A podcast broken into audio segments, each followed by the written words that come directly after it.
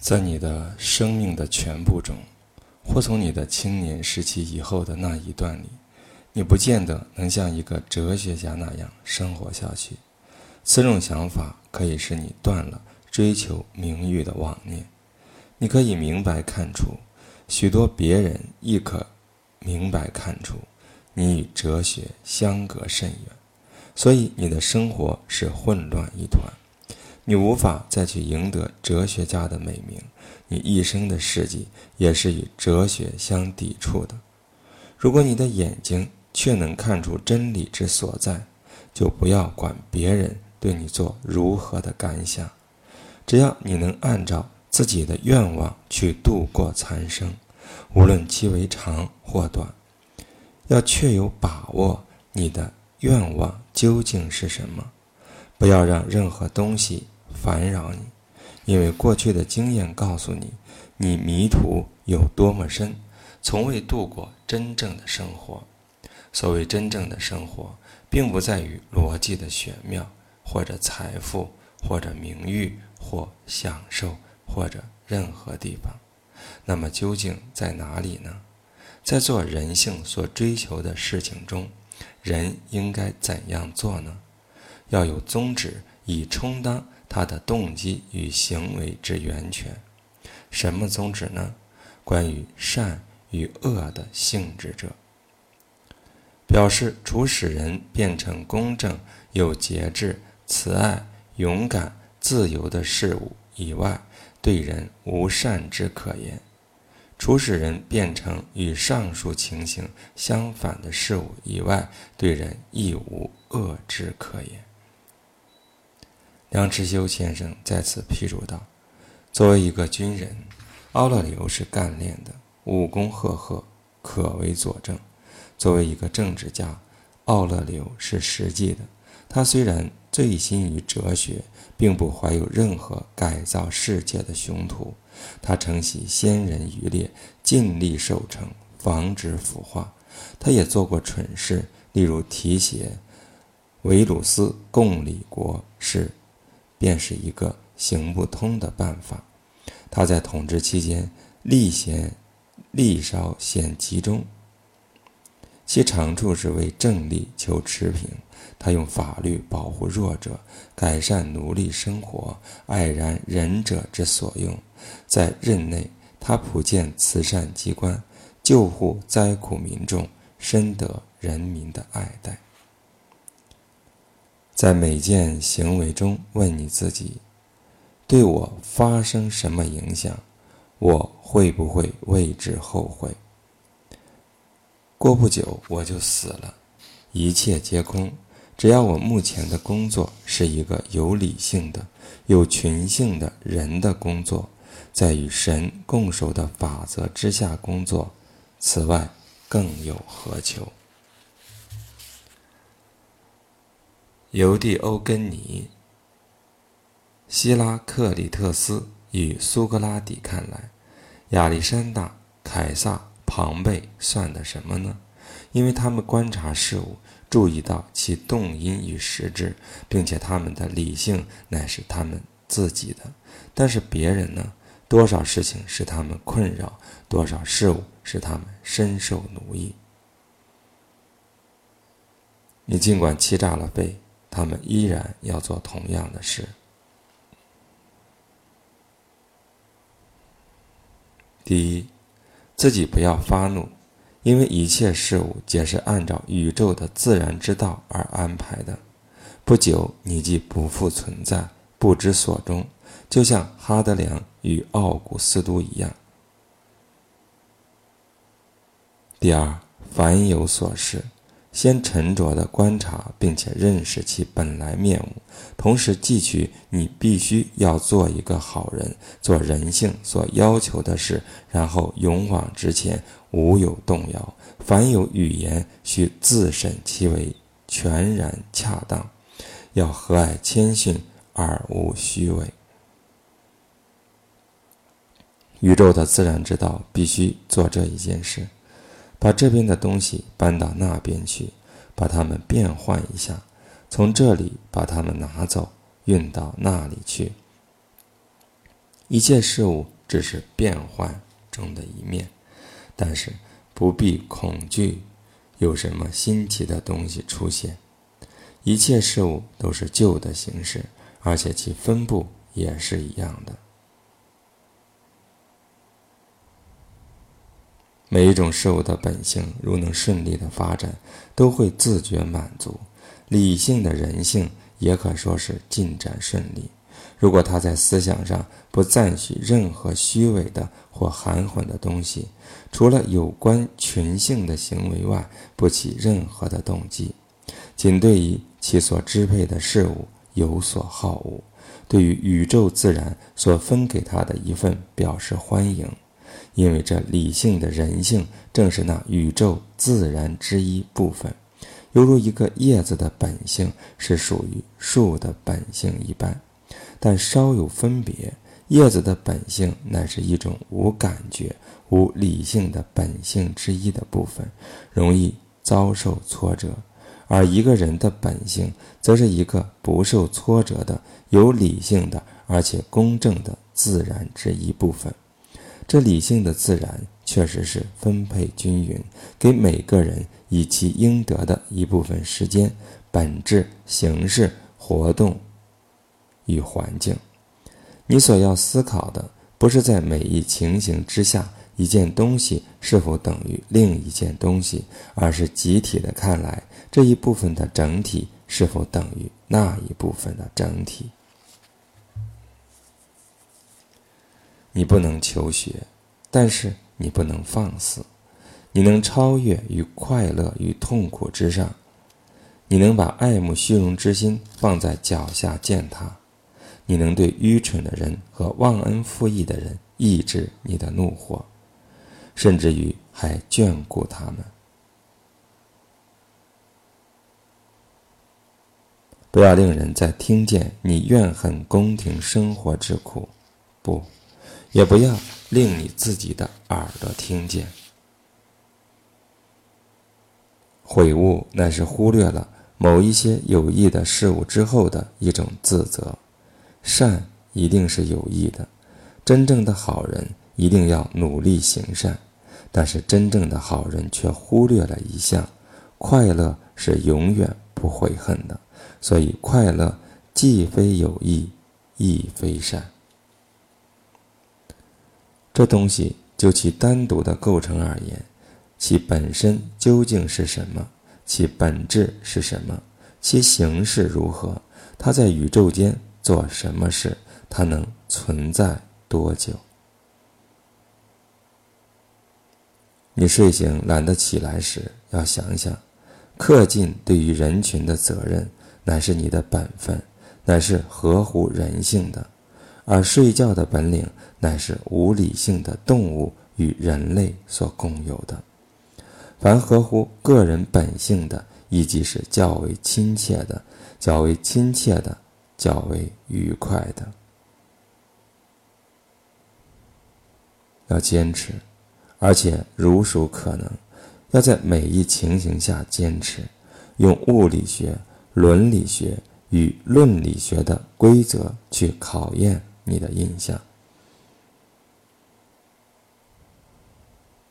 无论遇到什么，立刻向自己提出这样的一个问题：这个人对于善恶是有什么样的见解？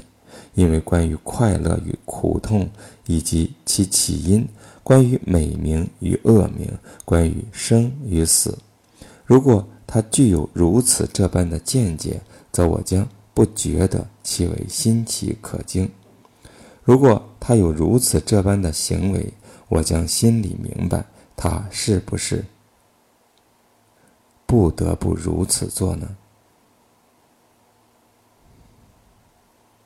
要记住，看无花果树上长了无花果而表示惊讶，那固然是糊涂；看宇宙产生出其特有的成果而表示惊讶，也是同样糊涂。犹如一个医生或一个舵手，看见一个病人发热或者天上起了逆风而表示惊讶，那也是糊涂。要记住，改变主张与接受别人的校正，并不能算是与其真正意志自由相抵触，因为只有你自己才能决心努力，使你的行为合乎你的动机、判断，甚至你的智慧。如果选择之权在你，那么你为什么要做这事呢？如果不在你，那么你怨谁呢？怨原子或天神？无论怨哪一个，都是荒唐行为，谁也不必怨。因为如果你能，那纠正致命的失误的根由是可以办到的。如果那也是办不到的，怨尤又有什么用呢？凡无用的事都不该做。凡是死去的东西，都不是被丢弃在宇宙之外，它依然存在于此，不过经过变化，化成为它原来的成分。那亦即是宇宙的元素，亦即是你自己的元素。是的，那些元素也经过变化，而并不怨素。每一件东西，无论是一匹马。或是一棵葡萄树，生来必有用，这有什么可怪的呢？太阳神都会说：“我之存在乃是要做一些工作的。”其他的神亦然。那么你生来是为做什么的呢？为了享乐，当然不可那样想。每一事物有开始，有延续，亦有死亡。这都是被包括在自然界的目标之内的，犹如一个人掷起一只球一般。球被掷起来有什么好处？球落下来，最后落到地上又有什么害处？水泡凝结着有什么好处？破碎又有什么害处？灯焰也是一样的道理。把肉体翻转过来。看一看是什么样子，到老的时候、病的时候、变为死尸的时候，他是个什么样子？赞美者与被赞美者，怀念者与被怀念者，都只能延续一个短短的时期，而且也只能生活在这世界中的一个小小的角落里，并且还能和谐共处，甚至一个人和他自己。也不能协调，整个的世界也不过是一个点而已。集中注意力于你面前的事物，无论其为一件行为，或是一个原则，或是其所代表的意义，活该受这样的报应，因为你情愿明天做一个好人，而不是愿意今天就做一个好人。我正在做一点事吗？我是想有利于人群而做事。我遭遇了什么事吗？我接受它。我认为那是神的意志。我认为那是来自万物所有发生的本源。试想洗澡时的状况：油、汗、泥、脏水，一切令人恶心的东西。我们的生活之每一部分和我们所遇见的每一件事物皆是如此。鲁西拉埋葬了维鲁斯，然后鲁西拉被埋葬了。同样的，西空达埋葬了马克西摩斯，然后是西空达他自己。埃皮丁卡努斯埋葬了。戴奥蒂摩斯，然后是埃比丁卡努斯他自己，安东尼派厄斯里埋葬了佛斯丁娜，然后是安东尼派厄斯他自己，总是同样的故事在重演。凯勒埋葬了哈德良，然后凯勒也被埋葬了。那些机智过人的人，以预测未来和傲慢自负而闻名，如今。安在在。例如，卡拉克斯与柏拉图派学者蒂美特里阿斯以及优代蒙及其他类似的人，全是些朝生暮死的东西，好久以前就死了。有些个死后不久就默默无闻了，有些个变成了传说中的人物，还有些个在传说故事里也消失的无影无踪。所以要常想看，你的躯体一定要消逝的，你的口气一定是要断的，你一定要转到另外一个地方去的。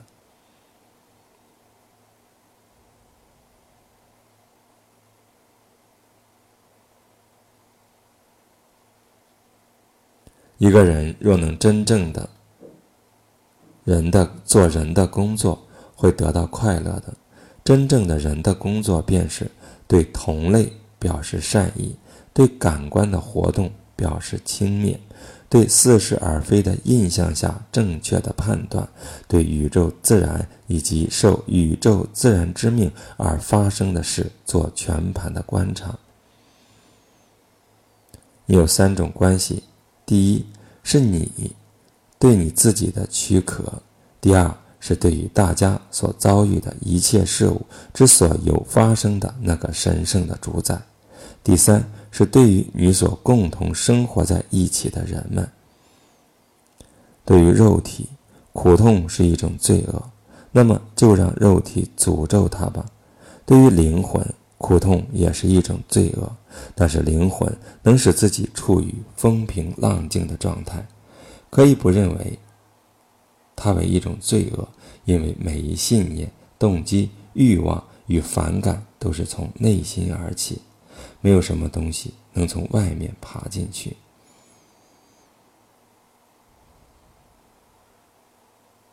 失去一切的妄念，永远对你自己这样说：“我有力量让我的灵魂不藏邪恶和欲望，或者任何使人纷扰的成分。”而且我既能洞察一切事物之本性，我便该恰如其分地应付之。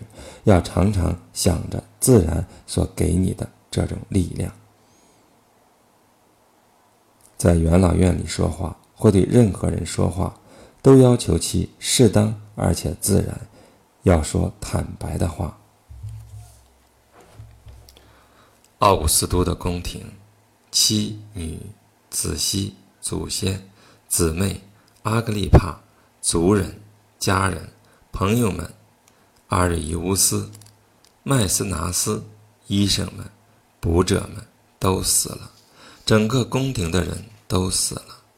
再看其他的记录，不仅是个人的死亡，而且是整个的家庭的死亡。例如庞贝一家，那个著名的墓志铭。全族最后的一个，试想想看，再想想此人的祖先，当初如何焦虑着要有后裔，但是究竟总有一个成为这一系的最后一个，这就是一个全家族的灭亡。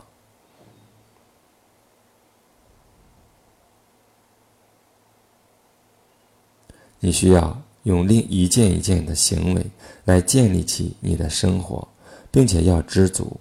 如果每一个行为都能尽量达到他的目标，没有人能阻止你的行为去达到他的目标。但是，可能有一些外来的阻力呢？对于你的公正的、严肃的、聪明的行为，不可能有任何外来的阻力。但是。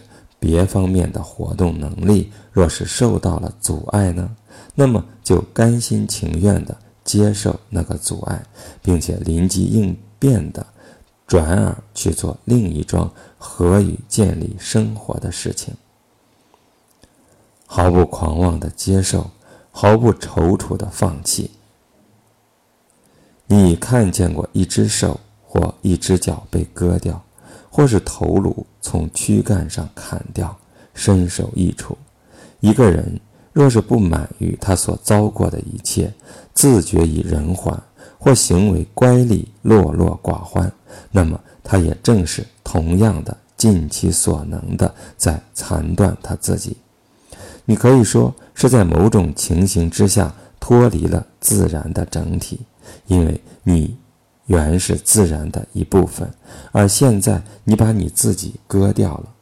但是这里有一个奥妙的条件：你能再回到你的整体。任何其他的部分一旦被扯开离散，上天都不准许它再回来。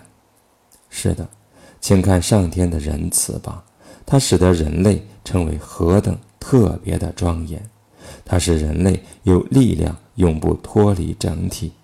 如果离开整体，还可以回来和其他部分连为一体，重新恢复它的岗位，作为整体的一部分。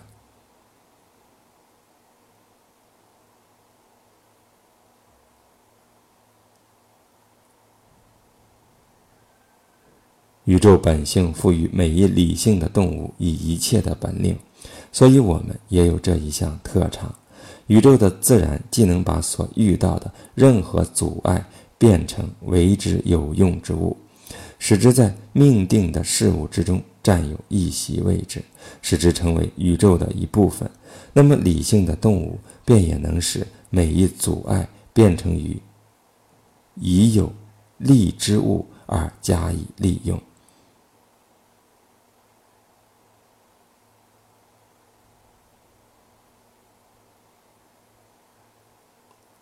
不要被想象中的整个人生的一幅图画所吓到，不要悬想有多少苦恼在等着你。在当前每一事件中，要反问自己：在这一段经验中，究竟有些什么是无法忍耐的？你在供认的时候，会要羞涩，还要再提醒你自己：给你带来负担的不是过去，不是未来。乃是现在，如果你把它孤立起来，同时责备你的内心，任何这一点点的烦恼都不能忍耐，那么你的苦痛也就缩减到微不足道了。潘吉阿现在还守在他的夫君的坟墓旁边吗？或是波加摩斯、卡布利阿斯或？戴奥提摩斯还守在哈德良的坟墓旁边吗？荒谬的想法，可是真那样又当如何呢？如果他们一直坐候到现在，死人会知道吗？如果知道，会因此而高兴吗？如果高兴，道者会因此而长生不死吗？这些人还不是和别人一样，命中注定的会变成老翁。老妇二终于死去，他们死了之后，他们所到的那些人又该怎么办呢？全都是一个一个的臭皮囊，包着一汪脓水而已。梁实秋先生在此批注道：“我很向往奥勒留这样近于宗教的哲学，他不信轮回，不信往生，与佛说义。”但是他对于生死这一大事因缘，却同样的不住的叮咛开导。佛事迹之前，门徒还立，请示以后当以谁为师？佛说：以戒为师，戒为一切修行之本。无论根本五戒、沙弥十戒、比丘二百五十戒，以及菩萨十重四十八轻之性戒，其要义无非是克制。不能持戒，还说什么定慧？佛所持为外道的种种苦行，也无非是戒的延伸与歪曲。斯多亚派的这部巨著杰作，阐释了一个修行人的内心的了悟。有些地方不但可与佛说参证，也可以和我国传统的天行健、君子以自强不息，以及克己复礼。之说相印证。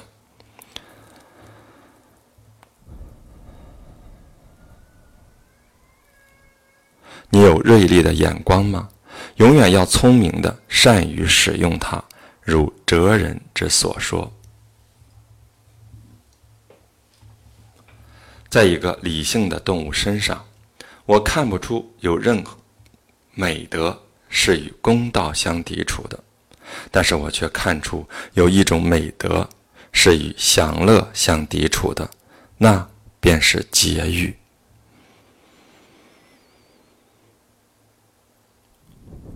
灭除你的有关想象中的苦痛之一切的感想，你自己就会得到绝对的安稳。什么是你自己呢？理性。但是我不是理性，故任其为如此。无论如何，不要令理性使他自己苦痛。但是如果你的其他部分出了毛病，让他自己去做感想好了。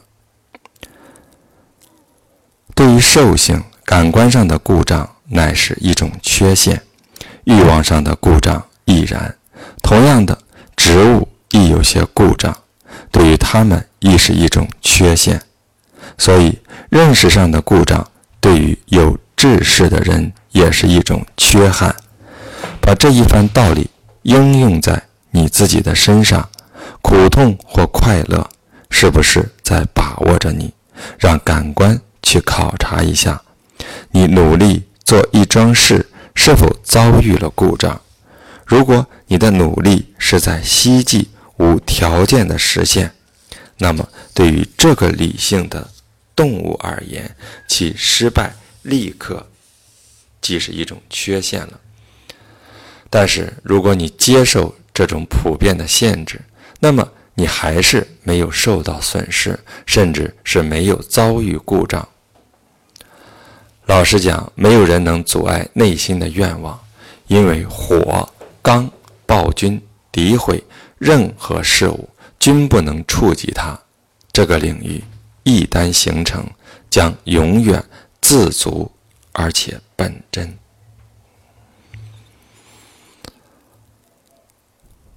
我若使我自己痛苦，那是不对的，因为我从来没有故意使别人苦痛过。某一事物使某人高兴，另外一事物使另外一些人高兴。对于我。如果我能维护我的主宰的理性与不坠，对于人及人所遭遇的任何事物，能目侧目而视，以慈悲的目光观察一切，就其本身具有的价值而接受，并且利用每一件事物，那便是可喜之事了。要把现实据为己有，追求身后之名的人。实在是没有了解将来的人们和他目前所能忍耐的人们乃是一模一样的凡人。如果未来的人发出这样的或那样的声音，或是对你有这样的或者那样的意见，与你又有何相干呢？你可以把我拿起来随便丢到什么地方去。因为在那个地方，我的本性仍是宁静的，换言之，仍将是怡然自得的。如果我的本性在它的自身及其活动中，仍能按照它固有的法则运行，只为换了个地方，我的心灵便忐忑不安、自贬身价、匍匐、张狂、崩溃、恐惧，值得吗？什么事情能值得他这样呢？人不会遭遇什么事，而是人性所不可免者；犹如一头牛不会遭遇什么，而是牛所不能免者；一株葡萄不会遭遇什么，而是葡萄所不能免者；一块石头不会遭遇什么，而是石头所不能免者。所以，如果所遭遇的仅是一些自然的而且习惯的事，为什么要悲伤呢？因为宇宙自然不会带给你任何你所不能忍受的事。你遭遇外界挫折而烦恼的时候，使你困扰的不是那件事情的本身，而是你对那件事情的判断。这判断你能立刻就把它消灭掉。但是，如果你自己性格中有点什么使得你烦恼，谁能妨碍你去纠正那该负责的观念呢？同样的，如果你为了未做应做之事而烦恼，为什么不着手去做？何必突然的烦恼？但是途中有个狮子呀，那亦不需烦恼，因为未做的。责任不在你。可是此事不做，生活不值得活下去，那么就脱离生命，就如诸事顺遂的人一样，安然就死，并且毫无怨尤的接受那些阻碍你的东西。你永远不可以忘记，主宰的理性在收摄中圆满自足的时候是坚强无敌的。所以，他不做自己不愿做的事，并非基于什么道理，只是为了坚强作对。如果他对某事下以判断，而且有理可据，其坚定当更有甚于此者。所以，不被情感所控制的心灵，有如一个坚强的堡垒。一个人没有比这个更为易守难攻的堡垒去藏身的了。没有发现这堡垒的人是愚昧无知的，发现而不进去藏身是不幸的。除了有初步的印象所获得的报告之外，不必对自己再多说什么。有人对你说。某某人在讲你的坏话，是有这样的人对你说了，但是并没有人对你说你受了什么伤害。我看出我的孩子生病，我是看出他有病，但是我并未看出他有危险。永远保持初步印象，不要从内心里去加补充，那么你便没有遭遇什么不幸。不过要补充这一点：世上一切可能发生的意外之事，你都是熟悉的。这条黄瓜是苦的，丢掉它；这条路上有荆棘，转弯走，这就够了，用不着再加上一句：为什么世上要有这东西？因为你会被通达自然之理的人讥笑。由之乎，你到木匠铺或者鞋匠铺去责问他们，为什么有锯木屑皮革，他们也要讥笑你。他们有地方去丢那些木屑碎皮。宇宙在本身以外却没有空间，可是宇宙之巧妙即在于此。虽然其本身是有范围的，但是其内部的一切衰老。无用之物都能变成为原来的本质，再度被创造成为新的事物，这足以说明宇宙自然不需要本身以外的事物，亦不需要一个丢弃破烂东西的角落，他所需要的仅是其自己的空间、自己的物质、自己固有的手艺。做事不可迟缓，言谈不可杂乱。思想不可模糊，心灵不可完全倾注在本身上面，亦不可任其激动。生活中总有一点闲暇。他们杀害我们，他们肢解我们，他们诅咒我们，这如何能妨碍你的心灵，使之不能继续成为纯洁的、健康的、清醒的、公正的呢？试想，一个人站在一个晶莹剔透的泉边咒骂。泉水依然会咕咕地冒出鲜凉的水，丢进泥巴甚至秽物，它也会很快地把它们冲掉而毫无污染。那么你怎样才能拥有一个永流不息的源泉，而不仅是一口井呢？只需要随时小心翼翼地引导你自己进入自由的境界，一之以慈祥、朴素、谦和。不知宇宙为何物的人，即使不知自己置身于何处；不知宇宙之目的的人，即使不知他自己是谁，或是宇宙为何物。但是缺乏这些知识的人，实在也说不出他自己活着是为什么。那些对于不知自己是谁或不知自己置身何处的人们所做的赞美，还想要加以追求或者避免者，我们将对之。作何感想呢？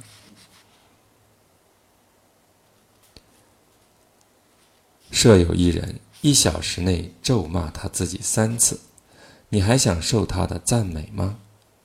设有一人，他对自己都不满意，你还愿意他对你满意吗？一个人对自己所做之事，几乎每一桩都表示后悔，他还能算是对自己满意吗？不要再以能与大气一致的呼吸而自感满意，要从此刻起，在思想方面能与那普被万物的理性息息相通，因为那理性无往而不在，到处献给那些能接受它的人，恰如空气有呼吸的人随意享用一样。就全班而论，邪恶并无伤于宇宙。某一个人的邪恶已无伤于其他人，他仅仅是有害于某一人，而他亦可立即从伤害中解脱出来，只要他愿意。对于我的自由意志，我的邻人的自由意志乃是无关紧要的，犹如他的呼吸与他的肉体一般，对我无关紧要。纵然人是生来彼此依赖的。我们的理性只是自家的一家之主，否则我的邻人的邪恶就会变成我的毒害。这不是上帝的意志，上帝并不要我的不幸靠别人来决定。太阳的光好像是向各方放射，但是它并没有把自己放射干净，因为这放射乃是扩展。所以，阳光在希腊文里意为伸展，因为阳光是在空间里的伸展。光线是什么？你很容易看出来。如果你观察阳光从一狭隙射进一间暗室，沿着一条直线射进，触到一件固体的东西，便被阻止了，它便停在那里，既不溜走，亦不下坠。人的心灵之照。射意复是如此，不是把自身射散，而是把自己扩展，触及任何阻碍物时，永不留下激烈的撞击之痕，自身亦不破碎，而能稳稳地站立，并且能照亮那个东西。至于拒绝传导阳光的东西，那便是心甘情愿地丧失了阳光被伸展的机会。怕死，即或是怕无感觉，或怕新感觉。不过，既然没有感觉，你便不会再感觉什么不如意的事。既然是要换取另外一种新感觉，你便将有另外一种生命，但依然是生命。人生是为彼此依赖的，所以要教导别人，或是容忍别人，渐向一个方向走。心向另一方向走，但是心无论是在小心检讨或从事研究的时候，也都是一往直前，直奔目标。进入每一个人的理性里去，给每一个人机会进入你自己的理性里来。